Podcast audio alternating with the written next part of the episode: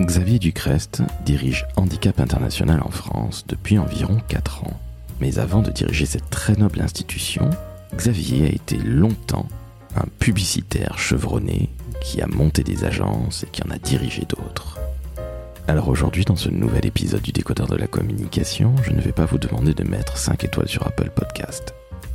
Je vais vous demander à l'inverse d'aller faire un don, si évidemment vous en avez envie, si vous le pouvez, sur handicap-international.fr. En outre, cet épisode va vous montrer qu'on peut avoir mille vies, revenir de très très loin et avoir une magnifique carrière. Et justement, écoutez les conseils que vous donne à cet effet Xavier.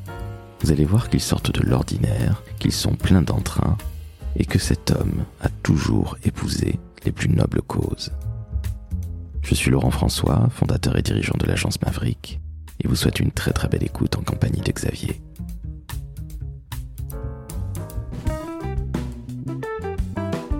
Le décodeur de la communication, un podcast de l'agence Maverick. Salut Xavier, Bonjour. comment va? Bien, Laurent et toi? Eh bien écoute, ça va très très bien. Je te remercie d'avoir accepté l'invitation au décodeur de la communication. Xavier, tu diriges depuis à peu près 5 ans euh, Handicap International France, tu en es le directeur, mais tu as un parcours de publicitaire, de communicant très chevronné. Est-ce que tu peux, s'il te plaît, te présenter et puis évidemment présenter la très noble institution que tu représentes, s'il te plaît? Eh bien, bonjour à toutes et à tous. Euh, Donc, euh, Xavier Ducrest, je suis directeur France de Handicap International depuis janvier 2017. J'y suis entré en 2016, mars 2016.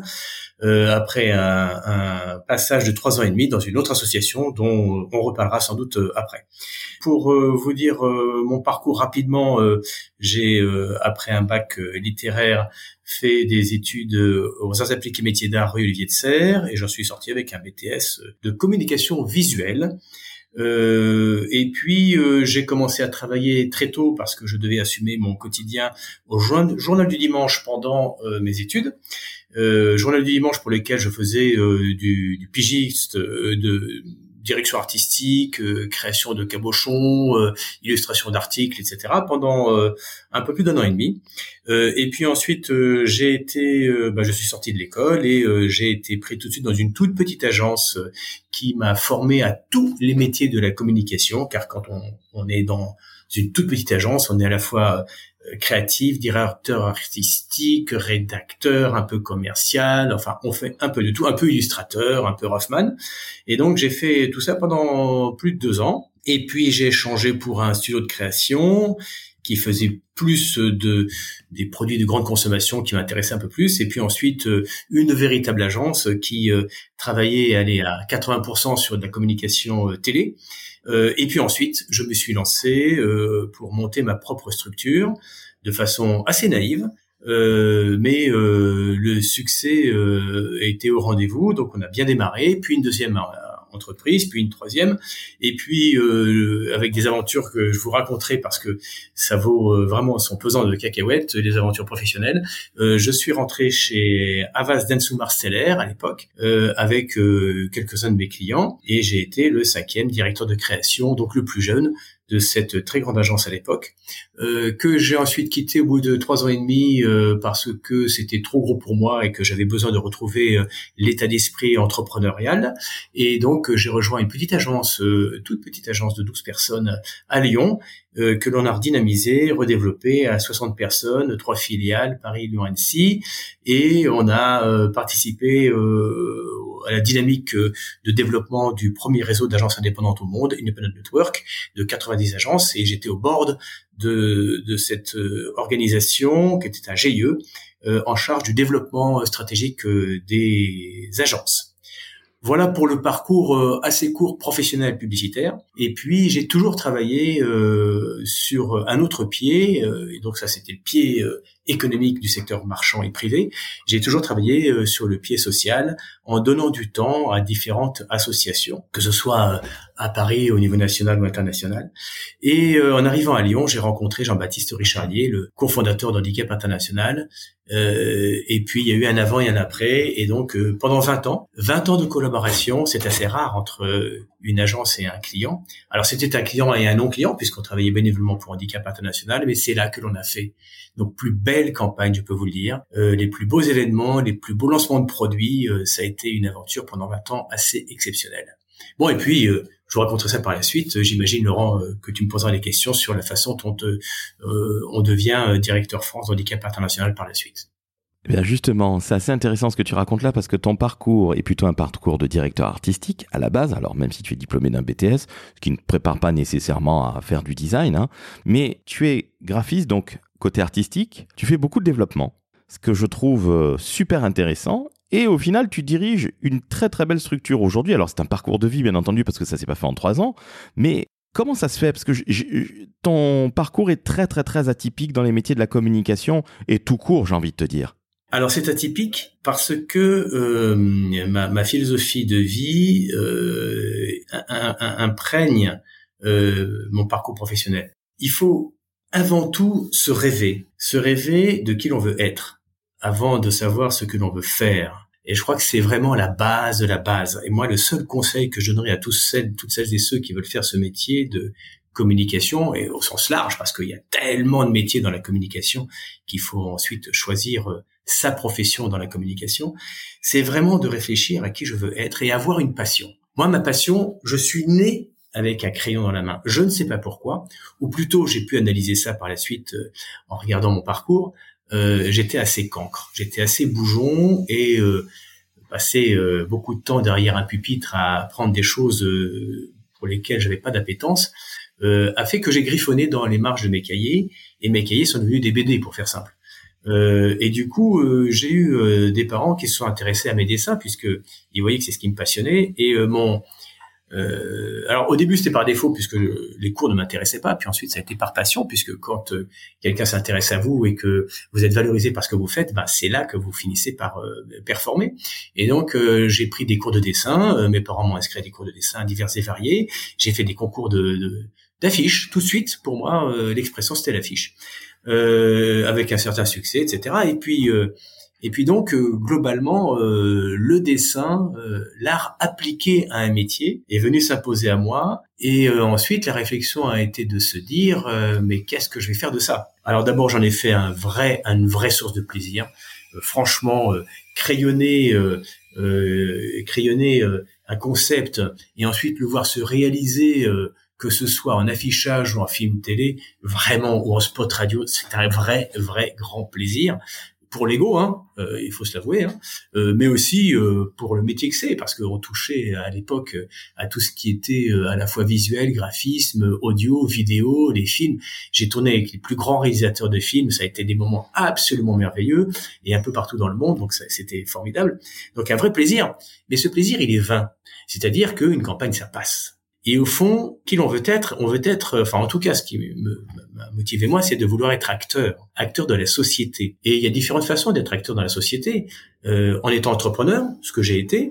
Du coup, euh, tu me poses la question, Laurent, à savoir, euh, je suis passé au développement. Bah oui, par force, parce que quand on a une, une agence de pub, on a beau être le directeur de création de cette agence et le créatif, animer des équipes, il faut aussi la développer. Et au fond, j'avais une certaine facilité à argumenter, à présenter ça venait plus de mes, tripes que de ma tête. Et donc euh, avec une certaine conviction, je suis assez assertif quand je crois dans mes idées, donc euh, j'ai entre guillemets vendu des campagnes, euh, mieux sans doute que d'autres. Et, et, du coup c'est ce qui m'a fait me consacrer à la fois à l'aspect très commercial parce que c'est aussi ça à développer quand on est créatif, on développe, on développe des idées, on développe des structures, on développe des produits, on développe.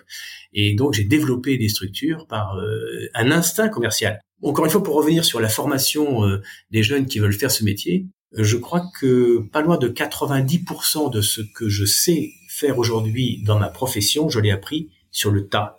Je l'ai appris en faisant. Et euh, croyez-moi, j'ai eu des idées assez loufoques que finalement j'ai lancées quand même avec une confiance extrême dans notre capacité à les réaliser.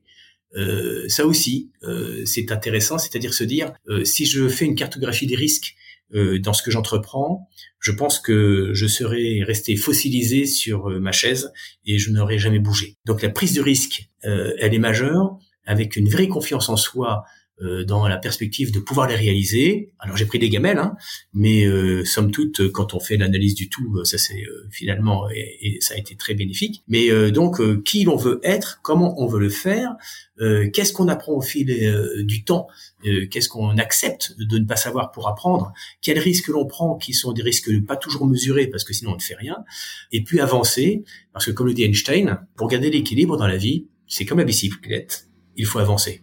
Ça, ça a été aussi un moteur. Donc un moteur à la fois professionnel, à la fois un moteur social, parce que quand je me disais, euh, pour être acteur social, être entrepreneur, euh, c'est être mandataire social. Hein, donc on, est vraiment dans la société, on, est responsable de salaire, euh, de salariés, euh, d'entreprises, de réussite commerciale, donc du secteur marchand, donc de, de l'économie au sens large. mais je voulais m'intéresser aussi aux fragilités, en étant à l'écoute, ouvert aux fragilités, ben, on est ouvert aussi aux rencontres.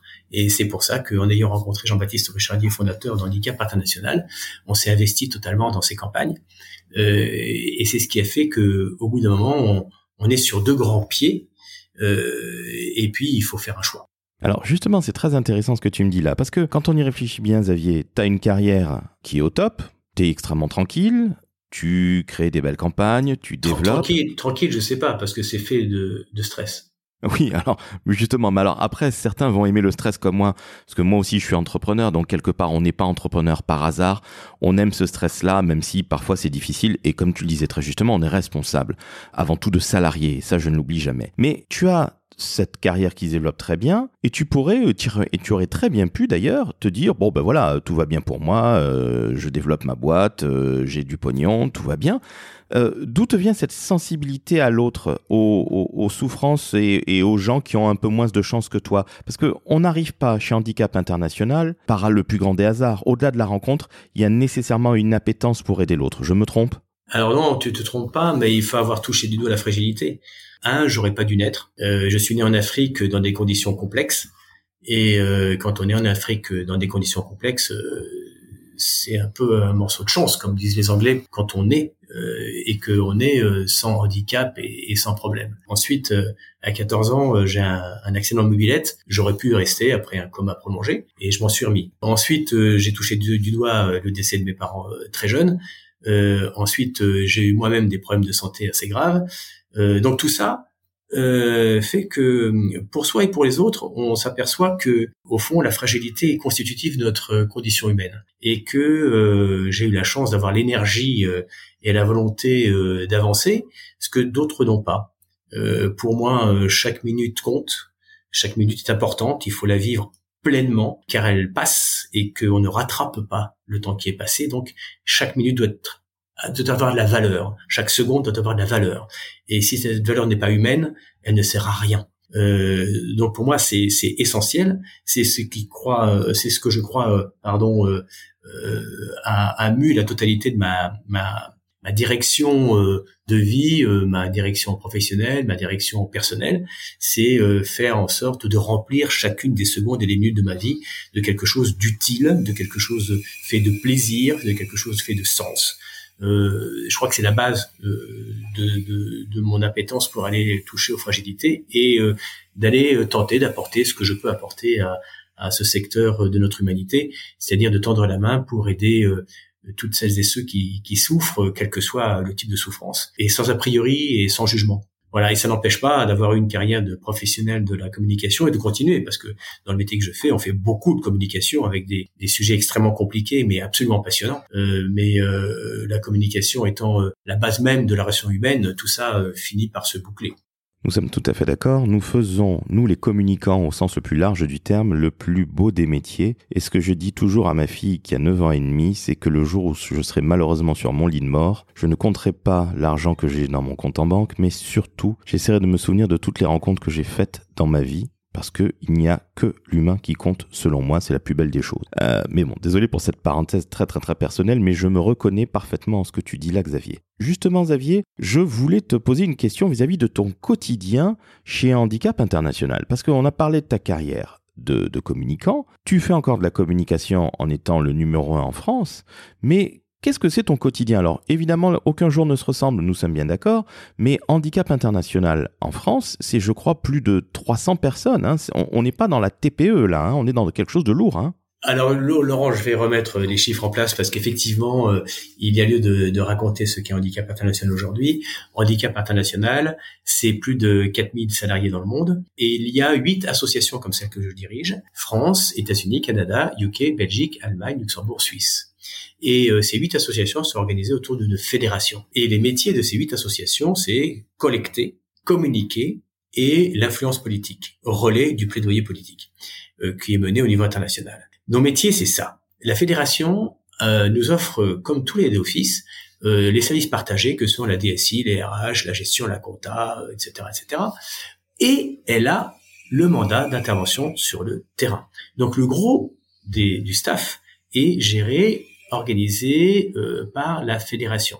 Et nous, Association nationale, nous participons au choix stratégique d'intervention, nous remontons euh, les fonds auprès de la fédération de manière à ce que, de façon concertée, on puisse aller intervenir euh, partout où il y a des crises humanitaires. Alors, je vais vous raconter deux secondes ce qu'est Handicap International, donc plus de 4000 salariés dans le monde, un budget de 250 millions à peu près.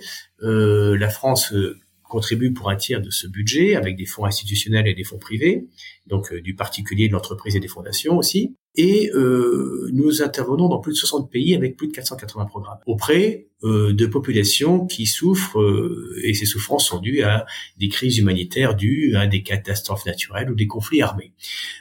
donc nous sommes dans des situations extrêmement critiques. On est né il, y a, il y a 39 ans hier, parenthèse, euh, le jour de mon anniversaire, c'est le jour de la création d'handicap international, donc il n'y a pas de hasard, j'étais prédestiné. Et le jour de ma fête, c'est le jour de la, c'est la journée internationale du handicap. Donc j'étais forcément prédestiné à être là. Euh, donc on est né il y a 39 ans, euh, sur, en contexte de crise sur euh, la frontière entre la Thaïlande et le Cambodge, dans le plus grand camp de réfugiés pendant la guerre civile des Khmers, et euh, deux médecins euh, voyaient arriver dans ce grand camp de réfugiés, euh, Kawidang, des hommes, des femmes et des enfants fauchés par les mines, et donc il fallait amputer. Et, et, ce faisant, ils ont constaté qu'une fois qu'ils étaient amputés, bah, ces personnes avaient plus d'avenir, ne se sentaient plus des personnes humaines à part entière. Et donc, ils ont décidé d'engager de, la réadaptation avec euh, la fabrication de prothèses. Alors, à l'époque, on disait euh, de la débrouille. Aujourd'hui, on dit de l'innovation frugale. Mais la débrouille, c'était euh, de trouver du bois, du métal, du caoutchouc, du bambou pour faire des prothèses. Ce qu'ils ont fait de façon absolument phénoménale, avec très, très, très, très grand succès. Et ils ont monté leur association à partir de là. Et donc, il y a 39 ans, ils étaient deux, puis trois, puis quatre, et aujourd'hui, on est plus de 4000. Donc, c'est un succès qui est dû à la vision de ces fondateurs et à leur extrême pugnacité et à leur incroyable courage. Ils n'ont jamais, jamais rien lâché devant les difficultés qui se présentaient, devant les défis qui se présentaient. Et ils ont toujours combattu, toujours combattu, à la fois sur le terrain, donc on a des programmes divers et variés d'accompagnement des, victimes, euh, mais on a aussi euh, tout un versant politique où on est acteur de changement du monde. Et je le dis parce que c'est vrai, on a fait signer des traités internationaux qui ont changé le monde. En, 97, on a fait signer un traité international d'interdiction des mines antipersonnelles. On est co-prix Nobel de la paix pour ça. Euh, en, 2000, en 2005, on a recommencé euh, pour faire signer un traité international euh, contre les, les, bombes à sous-munitions. Et aujourd'hui, euh, on se bat pour faire cesser les bombardements des victimes, c'est-à-dire des pratiques de guerre qui sont indignes de notre humanité. Puisqu'il faut savoir, plus de 90% des victimes aujourd'hui sont des civils dans les conflits armés. Donc euh, voilà globalement ce qu'est handicap international. Et euh, pour revenir sur les chiffres, euh, non, la, la, la, structure que je dirige est faite de 62 ou 63 personnes par rapport au, au, gros des, du, du, staff qui est géré par la fédération. Mais c'est néanmoins la plus grosse structure parmi les associations que j'ai citées, des huit qui, qui, constituent le réseau, encore une fois organisé autour de la fédération. Donc nous avons un directeur général international qui est à la fédération, qui est Emmanuel Patrouillard, et nous avons ensuite euh, une organisation avec des conseils d'administration euh, dans chacune des associations et un conseil d'administration international. Tout ça étant fait de façon extrêmement concertée et mutualisée. Je te remercie pour toutes ces précisions. Je me suis un petit peu euh, excité, si je. Non, non, mais c'est bien, c'est bien. J'aimerais bien. en fait, je ne sais pas si j'aimerais gérer 350 personnes. Je pense que je suis très très bien avec ce staff-là. Entendu. Tu disais que vous n'aviez jamais rien lâché chez Handicap International. Oui. Ton quotidien, c'est aussi de, évidemment de ne rien lâcher. chez, euh, chez AI. Comment ça se passe? Qui est-ce que tu rencontres? Parce que tu dois rencontrer des huiles, si je puis dire, des VIP, c'est-à-dire des politiques euh, partout à travers le monde.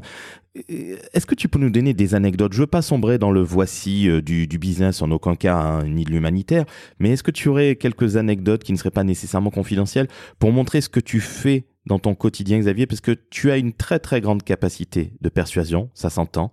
Tu as le sourire dans la voix, donc j'espère que nos auditrices et auditeurs vont l'apprécier.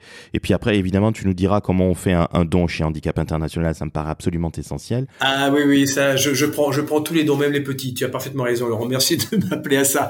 Euh, non, non, c'est très simple. Hein. Euh, le quotidien, euh, bon, j'ai j'ai toujours été un lève-tôt, donc je me lève à peu près à 5h30. Euh, je commence ma journée euh, par euh, planifier tout ce que j'ai à faire euh, et je la finis vers 20h. Donc, mais c'est parce que je suis comme ça. encore une fois, chaque minute compte. chaque seconde est importante. et donc j'ai différents mandats, comme j'ai dit. Donc en communication, quand je suis arrivé, on travaillait handicap international, travaillait avec des agences et ben, payait des honoraires. Et c'est pas beau hein, pour ce que je veux dire pour vous tous et vous toutes, mais euh, ayant moi donné 20 ans de, de, mon temps et du temps de mes équipes euh, gracieusement en handicap international, j'ai tout fait pour revenir à ça. Et j'ai trouvé. En fait, c'est très simple. Hein. Dans la vie, il faut demander. Qu'est-ce qu'on risque? On risque un non et alors? Un non, c'est égal à une dizaine, une centaine de oui. Et effectivement, euh, on a réussi comme ça à poser des questions à des agences en leur disant voilà, on a tel sujet, tel problème, est-ce que vous voudriez travailler pour nous gratuitement? Eh bien, ils ont dit oui, et pas les petites. Regardez ce qui, qui a travaillé avec nous, ce ne sont pas des petites. Et la dernière en date, c'est Strike, euh, qui sont deux créatifs absolument géniaux, absolument formidables, Pierre et Jérôme, que j'adore, et ils ont une capacité d'analyse, une capacité créative absolument géniale. Et il y a aussi euh, une agence qui s'appelle Les gens et vous, avec Hervé, Hervé Devino, qui nous fait gratuitement toute la stratégie euh, marketing euh, du de la déclinaison de la marque de Hachi sur les produits, qui nous accompagne sur les packaging, sur les communications presse et télé des produits.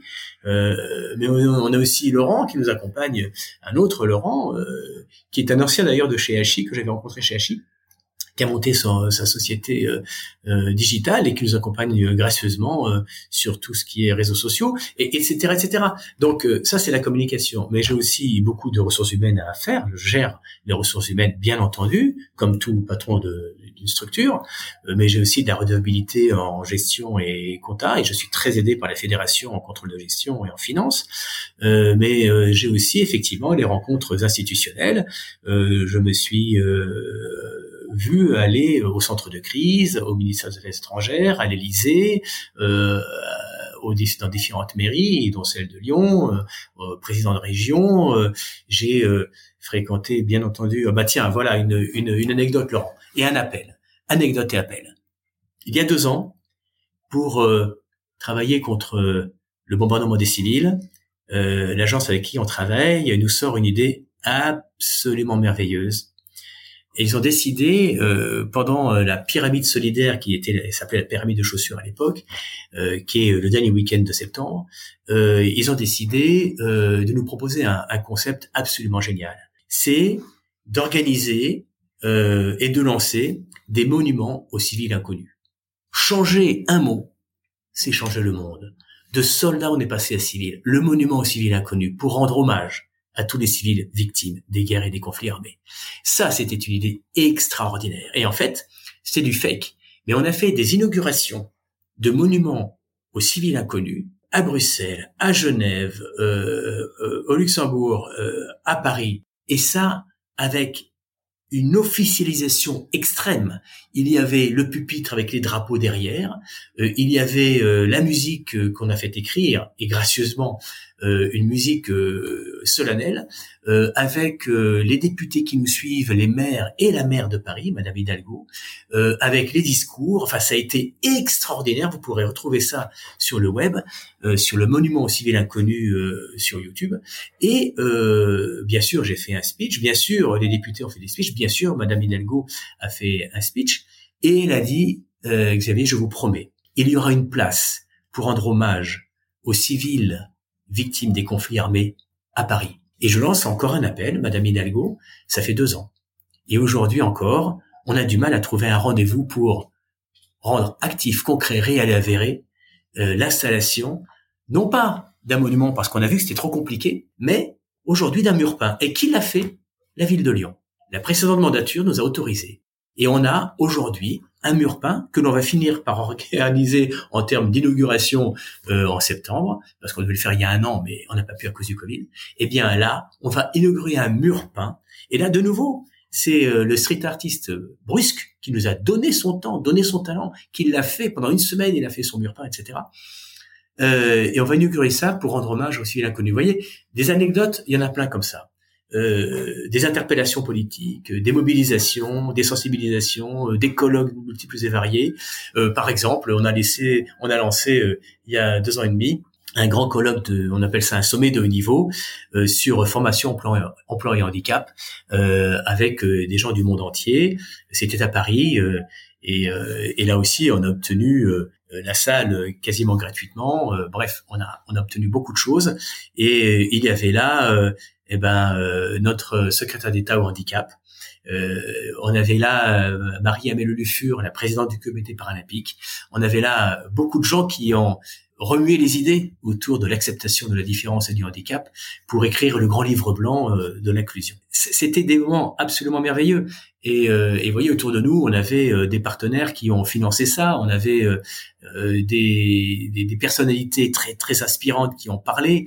Et on a eu des personnes à la fois en situation de handicap et euh, des personnes euh, non euh, totalement valides qui se sont mobilisées et qui ont jeté ben, la voix, les idées, la trace pour essayer de travailler un monde toujours plus inclusif. Donc oui, c'est tout ça, ce sont des moments qui sont forts, des moments qui sont intéressants et des moments qui construisent. Alors j'ai aussi quelques voyages terrain qui me permettent de mieux comprendre notre notre mission. c'est vrai que je suis allé à Beyrouth et au Liban euh, pour voir comment on travaillait sur le déminage. Euh, c'est vrai que je suis allé euh, dans un grand camp de réfugiés, de 70 000 réfugiés, le camp de Gambela en Éthiopie, pour voir comment est-ce qu'on travaillait là-bas sur l'inclusion des personnes handicapées de différentes nationalités, différentes cultures. Tout ça, tout ça, ça, ça vous construit, tout ça, ça vous renvoie des regards et des merci et des sourires qui sont pour le reste de votre vie extrêmement importants, extrêmement fondamentaux dans ce que je disais, c'est-à-dire que chaque seconde, chaque minute compte et chaque rencontre est importante. Je te remercie beaucoup Xavier, c'est extrêmement inspirant et j'espère que les auditrices et auditeurs du décodeur de la com vont euh, bah, se dire que oui, on peut faire de la communication pour des très grandes marques, mais on peut aussi être dans le non marchand et travailler avec des associations humanitaires parce que c'est globalement l'humain reste selon moi la priorité qui devrait être celle de nos vies. C'est vrai Laurent, mais tu vois, euh, le secteur marchand est aussi important parce que ce sont des partenaires qui nous suivent aussi, qui nous payent. Euh, quand je dis, euh, quand Sophie Cluzel est venue à ce grand forum que l'on a organisé à côté de, Sophie, de Marie-Amélie Le Fur, eh bien, ce sont des entreprises qui ont payé la soirée, qui ont payé différentes choses. Donc là, je me retrouve commercial et j'ai une équipe de commerciaux euh, chez Handicap International. Euh, j'ai une équipe marketing qui, euh, elle, travaille sur tout ce qui est collecte. On a une machine de guerre ici, euh, vraiment d'une douzaine de personnes avec des data analystes, des experts de marketing direct, de, de, de, de emailing, de digital. Enfin, tout ça sont des métiers que l'on retrouve au sein d'une organisation telle que la nôtre et dans d'autres ONG, bien entendu. Bien sûr, et, l'argent reste le nerf de la guerre. Hein. Faut pas non plus se mentir. Hein. Ah ben c'est c'est certain. Vous savez, euh, chez Handicap International, on parle euh, marge nette, c'est-à-dire qu'on est on est là pour euh, que chaque organisation d'événements, chaque activité depuis la France comme depuis les huit pays dont j'ai parlé, soit collecteur. Et on n'est pas là pour dépenser, mais pour gagner. Donc euh, on est aujourd'hui dans ce qu'on pourrait appeler une dynamique frugale en termes de dépenses. Mais, c'est tout à ton honneur et c'est d'ailleurs tout à fait naturel, parce que malheureusement, le passé nous a prouvé que certaines associations ont profité pour s'en mettre plein les fouilles. Mais bon, ça c'est une autre paire de manches. Xavier, j'ai une, petite question. Tu nous parlais de ton parcours, que tu es finalement une sorte de rescapé de survivant, parce que tu as eu quelques, quelques soucis de santé, tu as failli ne, tu ne devais pas naître, comme tu le disais très justement. Je te remercie de cette, de cette confidence. Est-ce que tout ça, tout ce que tu fais aujourd'hui avec de 5h30 à 20h le, le, le, le soir, pardon, est-ce que ça te permet d'avoir une vraie vie pour toi? Peut-être que la question est très intime, je te prie de m'en excuser par avance, mais... Ah non, non, non, tu, tu, fais bien. Euh, je travaille beaucoup sur le sujet de l'unité de l'être. Euh, et on ne doit pas être différent quand on travaille que quand on est père de famille euh, ou mari. et je suis, j'ai le bonheur d'être très très bien marié, d'avoir trois très beaux enfants absolument sympas et merveilleux. je passe mon temps à dire que si on n'est pas gâteau des enfants, qui le sera? Aujourd'hui, je suis grand-père. aujourd'hui, ils sont mariés. Aujourd'hui, enfin, on vit dans un bonheur total. Il a fallu faire des choix. Euh, mais le choix, il a été fait euh, avec mon épouse. Hein. Euh, j'ai beaucoup travaillé, elle a beaucoup assuré. Je prenais le relais. on était, on est une équipe, on est un team, on est des associés. voilà, on a fait des tas de choses dans la vie sans jamais trop se poser de questions. Toujours pareil, hein, beaucoup par feeling. Et on a été tous les deux très créatifs au fond. Et tous les deux, on a avancé. et si on n'avait pas été deux, j'en serais pas là. Elle a été extrêmement importante dans les choix de ma vie, forcément. On va la saluer déjà. Comment s'appelle-t-elle, si tu peux le dire, bien sûr? Elle s'appelle Isabelle la plus belle. Isabelle la plus belle, ça tombe très bien. Moi aussi, j'ai une Isabelle la plus belle à la maison et les Isabelles sont évidemment les plus belles. Au-delà de la blague, j'ai une avant-dernière question à te poser et puis après, surtout, chose très importante pour moi, qu'on puisse faire un don à Handicap International. Mais mon avant-dernière question est la suivante. Dans toute ta carrière, quelle est la chose dont tu es le plus fier? Waouh Alors, euh, ben le virage euh, d'abord d'avoir toujours, toujours, toujours voulu faire ce que je voulais faire et être ce que je voulais être, euh, avec assez peu, assez peu de compromission, quelques compromis. Euh, avec, euh, j'ai pris du temps hein, avant de, de, réfléchir à la vraie destination de, de, de, mes secondes, de mes minutes de ma vie euh, passées à faire quoi, et euh, je me sens pleinement à ma place. Donc au fond, s'il y a une satisfaction à avoir, c'est la satisfaction d'avoir fait toujours les métiers que je voulais faire avec les gens avec lesquels je voulais être et que chaque fois que ça ne me plaisait pas, je changeais, point. Je ne posais pas les questions de savoir comment, quoi, machin, non. Je disais stop et donc je faisais autre chose et autrement. Et ça aussi, c'est très naïf euh, et c'est pas courageux, c'est totalement inconscient. Euh, c'est même totalement débile. Si vous saviez quand je suis arrivé à Lyon, ce que j'ai fait, c'est que j'avais peut-être pas terminé ma période d'essai, que tout le monde déménageait, ma femme était enceinte, elle allait accoucher trois mois après. Euh, on a pris des risques majeurs, mais avec une très grande confiance. Donc euh, voilà, toujours avoir fait ce que j'ai voulu faire, toujours avoir travaillé dans le plaisir. J'ai jamais pensé travailler, c'est pour ça que je me lève tout. J'ai toujours eu euh, beaucoup de passion à bosser, euh, parce que c'est pas du boulot, c'est une passion, et, et que ça, c'est, c'est, non, c'est vraiment euh, une vraie satisfaction comment pouvoir donner, comment pouvoir s'investir financièrement ou peut-être humainement chez Handicap International? Alors, vous allez sur handicap-international.fr. Il y a là une page de dons et il y a trois façons de nous accompagner. Vous pouvez donner, même des petites sommes. Ce sont les, petits ruisseaux qui font les grandes rivières, donc des petites sommes. Euh, si vous voulez donner 10 euh, euros par mois, donnez 10 euros par mois. Euh, c'est quoi? C'est même pas un paquet de clopes dont vous allez vous priver. Euh, donc 10 euh, euros par mois. Euh, vous pouvez aussi aller sur notre site et décider de vous engager à nos côtés, d'être bénévole. Il y a plein de choses à faire en, termes de bénévoles. Si vous êtes étudiant, eh bien inscrivez-vous à la nuit de l'innovation solidaire, qui est un hackathon solidaire absolument merveilleux. Nous étions 250 à le faire l'an dernier, tout en digital. C'était incroyable, d'une ambiance formidable. Donc là, on va le relancer. Donc euh, la troisième édition, ça sera euh, en, en janvier 2022. Euh, donc la nuit d'innovation solidaire.